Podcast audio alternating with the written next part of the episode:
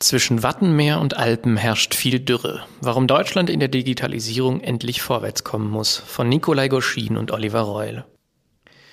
Was glauben Sie, was könnten wir als Agentur und Partnerin für Digitalprojekte in Verwaltungen und Institutionen tun, um diese in digitalen Bereichen sowie Projekten zukunftsfähig aufzustellen?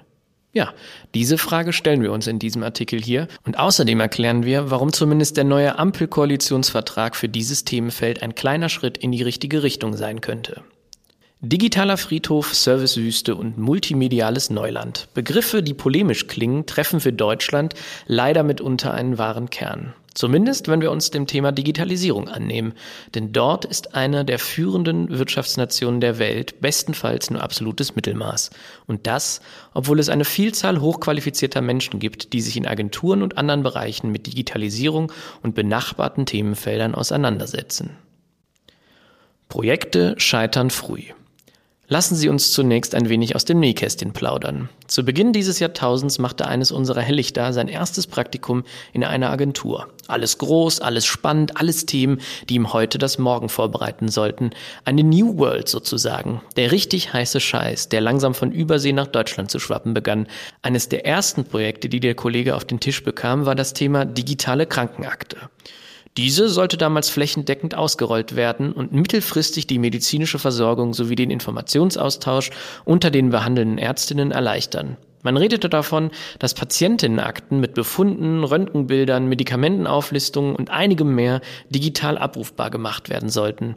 Mit den Worten, da wird bald was kommen, schau dir das mal an, entließ man ihn in die weitere Recherche. Es sollte dem Vernehmen nach nur Wochen, ach was sage ich im schlimmsten Fall Monate dauern, bis das drängende Thema umgesetzt werden würde. Genau jetzt wäre der Punkt, wo Sie als Leserin mindestens einmal stolpern müssten. Moment, schreiben die von Hellichter gerade wirklich Anfang des Jahrtausends? Das ist richtig. Gut, genauer gesagt war es 2004. Aber damals ging es darum, dass das Gesundheitswesen einen neuen, digitalen und, wenn man so will, smarten Anstrich bekommen sollte. Wie gesagt, New World, Vernetzung, kurze Wege, die Zukunft in die Gegenwart holen. Dass das Ganze dann aber über Jahre und leider auch über ein Jahrzehnt nur eine müde Idee blieb, lag weniger am Fashion und gut aufgelegten Praktikanten von einst, der jetzt eine, wie wir finden, famose Agentur mit seiner Expertise bereichert, sondern an Bürokratiehürden und Mechanismen, die gute Ideen gerne einstauben, anstatt sie in die Welt zu stupsen und damit letztlich real werden zu lassen. Gute Ideen versanden. Nun liegt 2004 bekanntermaßen schon einige Zeit zurück. Kinder, die damals auf die Welt kamen, sind nicht nur aus den Kinderschuhen raus, sie standen oder stehen kurz vor der Volljährigkeit. Und dennoch haben sich das digitale Wesen und die Herangehensweise an digitale Projekte in diesem Land kaum verändert. Beziehungsweise lassen die Ergebnisse oftmals zu wünschen übrig. Erst im Herbst 2021 wurde ein Misserfolg publik, der in der Digital- und Medienbranche abermals für reichlich Kopfschütteln sorgte. Das Projektvorhaben Digitaler Führerschein, kurz ID-Wallet genannt, eine Idee des damaligen Bundesministeriums für Verkehr und Digitales, fuhr sprichwörtlich gegen die Wand. Eine weitere krachende Niederlage in Sachen smarten Fortschritts in Deutschland, so viel muss man sagen. Das ist insgesamt äußerst bedauerlich, zumal es auch für andere Sektoren einen Ranreiz geschaffen hätte und für Verbesserungen gesorgt hätte. Nehmen wir nur mal als Beispiel die Sharing-Anbieterin für Fahrräder, Autos oder ganz neumodisch für Scooter bis Sie dort, also Sie jetzt als Nutzerin, Ihren eigenen Account freigeschaltet haben, sind Sie auch zu Fuß an Ihr Ziel gekommen. Das kennen Sie bestimmt. Oder anders gesagt, die prozessualen Hürden lassen ein spontanes Nutzen des einen oder anderen Anbieters schlichtweg nicht zu. Wenn Sie also nicht angemeldet sind, um beispielsweise einen Motorroller in Köln zu nutzen, stehen Sie vor einem bürokratischen Dilemma. Denn mal ebenso aus der Hüfte geschossen, sich zu registrieren und loszufahren, ist hier leider nicht drin. Vorher steht Ihnen nämlich noch ein Registrierungsprozess mit Identitätsfeststellung und allerlei Co. bevor. Und da kann man den Anbieterinnen keinerlei Vorwürfe machen, denn auch sie müssen sich an Vorgaben halten. Mit dem digitalen Führerschein wäre zumindest das im Nu überwunden. Und ganz ehrlich gesagt, eine ID-Wallet, wie sie dereinst geplant war, wurde als digitale Brieftasche angepriesen und hätte Nachweise, und ich das zitieren wir, unkompliziert gespeichert, gegenüber Dritten vorgezeigt und per direkter Datenübertragung auf Gültigkeit überprüft. Sie hätte also Zeit gespart, Nerven geschont und wäre ein wirklicher Fortschritt gewesen. Doch wurde diese famose Idee einer ID-Wallet letztlich kurz nach dem Go Live wieder aus den App Stores entfernt. Datenschutzschwierigkeiten. Was auch sonst. Dass es ein weiteres Millionengrab in der digitalen Historie ist, müssen wir an dieser Stelle nicht gesondert erwähnen. Aufrufe oft uninteressant. Als unkompliziert kann man die Verwirklichung digitaler Projekte in der Bundesrepublik leider wirklich nicht bezeichnen. Doch wir stellen uns noch eine andere Frage. Warum scheint es nicht so lukrativ zu sein, sich mit Digitalprojekten zu beschäftigen, bei denen der Bund oder auch das Land auf der Auftraggeberinnenseite ist? Für uns ist es deutlich naheliegender, als sich viele vielleicht denken. Zunächst sehen wir es grundlegend positiv, dass sich die Regierung, Land oder Bund und die jeweiligen Ministerien offen gegenüber digitalen Veränderungen bis hin zu wirklich richtigen Transformationsprozessen zeigen. Denn wer mal seine Trauung anmelden wollte, der weiß, wie schwer es überhaupt ist, einen Termin bei der örtlichen Stadtverwaltung zu bekommen. Den Bedarf, dieses Verfahren oder das System noch einmal grundlegend zu überdenken und zu überholen, sehen die Behörden also schon. Und dennoch gibt es vielerlei Gründe, warum Projekte immer wieder scheitern. Da wäre A fehlende Fachkompetenz. In den Ministerien und Verwaltungsinstitutionen, die die Projekte vorantreiben, fehlt es häufig an Fachkompetenz. Um das an dieser Stelle mal klar zu sagen, das kann dort auch niemand erwarten.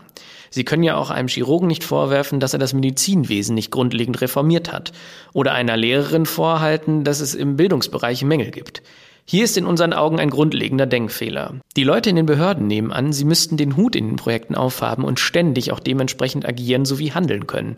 Doch aus einem Ministerium heraus können sie ein solches Projekt nur sehr schwer durchgehend steuern. Daher ist es zwingend, das zu externalisieren und die externen Partnerinnen auch während eines Projektverlaufs bei sich zu wissen. Als nächstes B. Die Ausschreibung. Die Ausgestaltung einer Ausschreibung hat häufig zwei Probleme. Meist ist das Angebot schon fachlich nicht korrekt formuliert oder besser gesagt überarbeitungswürdig. Es so zu erfüllen ist daher oftmals für viele Agenturen kaum bis gar nicht möglich. Hinzu kommt, dass sie aber bei einer solchen Art von Ausschreibung schon rein rechtlich nicht anders anbieten dürfen als das, was dort drin steht. In freien, offenen Verfahren würde man sich beispielsweise zwischen Auftraggeberin und Auftragnehmerin noch abstimmen, doch ist der Weg bei einer öffentlichen Ausschreibung schon vorgegeben. Darüber hinaus werden Sie als Unternehmen in Ausschreibungen teilweise gebeten, Sachen anzugeben, bei denen wir als Agentur schlichtweg sagen, das möchten wir nicht. Als Beispiel ist da die Frage nach Ausbildung der Mitarbeiterinnen. Normalerweise würden wir sagen, boah, lassen Sie das unsere Sorge sein, wir bieten am Ende Ihnen das Produkt an, wer daran arbeitet, geht Sie letztlich nichts an. Gute Agenturen, Dienstleisterinnen und Partnerinnen sind an diesem Punkt dann leider oftmals sehr schnell raus. Und zu guter Letzt, an einer Ausschreibung teilzunehmen ist meist sehr arbeits- und dadurch auch kostenintensiv. Dieser Aufwand für ein vernünftiges Angebot steht oft nicht in Relation zum Ertrag, so dass sich das viele erst gar nicht leisten können oder wollen. Drittens und damit C, Hürde Regulation. Auch über das Damoklesschwert Datenschutz hinaus gibt es einige nicht unerhebliche Hürden. Dabei steht die Frage im Mittelpunkt, was darf ich als Institution technisch überhaupt? Verbunden mit diesem Gefühl, wir müssen das alles selber machen, wir müssen selber hosten, wir müssen unsere internen Kräfte bündeln, schlittern sie in ein Dilemma und steuern geradewegs auf neue Probleme zu. Denn in einer digital hochkomplexen Welt ist es illusorisch, das alles selbst zu können. Vielmehr sollten Sie dem Credo folgen, wenn Sie das bestmögliche Ergebnis haben wollen, müssen wir auf die bestmöglichen Ressourcen zurückgreifen. Was können Agenturen tun? Doch bei aller Barriere, bei allen Hürden sollten wir uns dennoch vergegenwärtigen, was wir als Branche leisten können. Als Agenturen haben wir nämlich die Kompetenz, über ein breites Verständnis von Technologien zu verfügen. Auch oft von denen, die wir selbst nicht anwenden oder die eben auf die jeweiligen Aufgabenstellungen gar nicht passen. Wir haben das Wissen darüber, was funktioniert, wohin die Reise geht oder worauf wir setzen sollten. Wo sind die großen Innovationen, an die ich mich hängen kann? Und was ist für das gemeinsame Projekt der richtige Ansatz? Für Antworten auf diese drängenden Fragen würden schon wenige Gespräche im Vorfeld mit Expertinnen ausreichen. Gemeinsam würde man sich anschauen, wofür der oder die Auftraggeberin eine Lösung braucht und wie man schrittweise das übergeordnete Ziel erreichen kann. Selbstverständlich laden manche Handlungsfälle auch weiterhin dazu ein, es selbst zu machen. In einigen Bereichen, und das liegt in der Natur der Sache, begeben sich Projektleiterinnen in Themenwelten, in denen sie zuvor wenige bis keine Erfahrung gesammelt haben. dann ist es zwingend notwendig, bestehendes Know-how aufzufrischen und Wissen hinzuzuholen. Denn ganz ehrlich, wenn die Welt schon dutzendfach erfunden wurde, dann brauchen Sie das berühmte Rad nicht neu zu spannen. Dann haben Sie etwas, auf das Sie aufbauen können. Wenn es zum Beispiel um Terminvergaben beim Bürgeramt geht oder Tischreservierung in der Gastronomie, dann ist das schon so ausgefeilt und erprobt, warum sollten Sie nicht schlichtweg auf den Zug aufspringen? Das aufzuzeigen und hinzuweisen ist einer von vielen Beiträgen, die wir als Agentur leisten können. Denn wir geben unseren Erfahrungsschatz gerne weiter. Zwischen Skepsis und Hoffnung. Grundsätzlich müssen wir festhalten, dass uns der weite Blick auf eine bundesweite digitale Dürre oft ratlos zurücklässt. Hierfür machen wir zwei Gründe aus. Auf der einen Seite die rationale und finanzielle Sicht, denn wie bei jedem Unternehmen, das Steuern zahlt, blicken wir schon argwöhnisch auf die enormen Summen, die dort regelmäßig in den Gesand gesetzt werden. Man ist ja der Überzeugung, es sei sinnvoll, Steuern zu zahlen. Das Wissen, dass vieles weitaus günstiger und effizienter gestaltet werden könnte, lässt einen betroffen und verärgert zurück. Das müssen wir ganz ehrlich sagen. Und auf der anderen Seite kennt man sich ja aus in der Branche und man kennt sich untereinander. Es ist also nicht so, als hätten wir wirklich keine cleveren Köpfe in dem Bereich in Deutschland. Ganz im Gegenteil. Auch wenn wir in keinem zweiten Silicon Valley leben, digitale Expertise ist in der Bundesrepublik absolut vorhanden. Da dann aber von der Bundesseite Gelder falsch einzusetzen und nicht die richtigen Leute zusammenzubringen, das macht einen schlichtweg fassungslos. Klar, ein Stück Scheitern ist immer dabei. Oft betrittst du Neuland, machst etwas zum ersten Mal. Dann darf auch mal etwas schiefgehen. Es kann immer sein, dass etwas nicht klappt und im Nachhinein jemand sagt, oh, im Security Audit fällst du durch. Oder keine Ahnung, der Datenschutz funktioniert nicht. Da müssen wir noch mal etwas nachprüfen. Aber all das muss die Ausnahme sein und darf nicht die Regel werden. Als Beobachterin muss man das Gefühl haben, dass es eine Lernkurve gibt. Neue Prozesse, neues Ministerium, wie auch immer der Weg aussieht, doch Veränderungen sind nötig.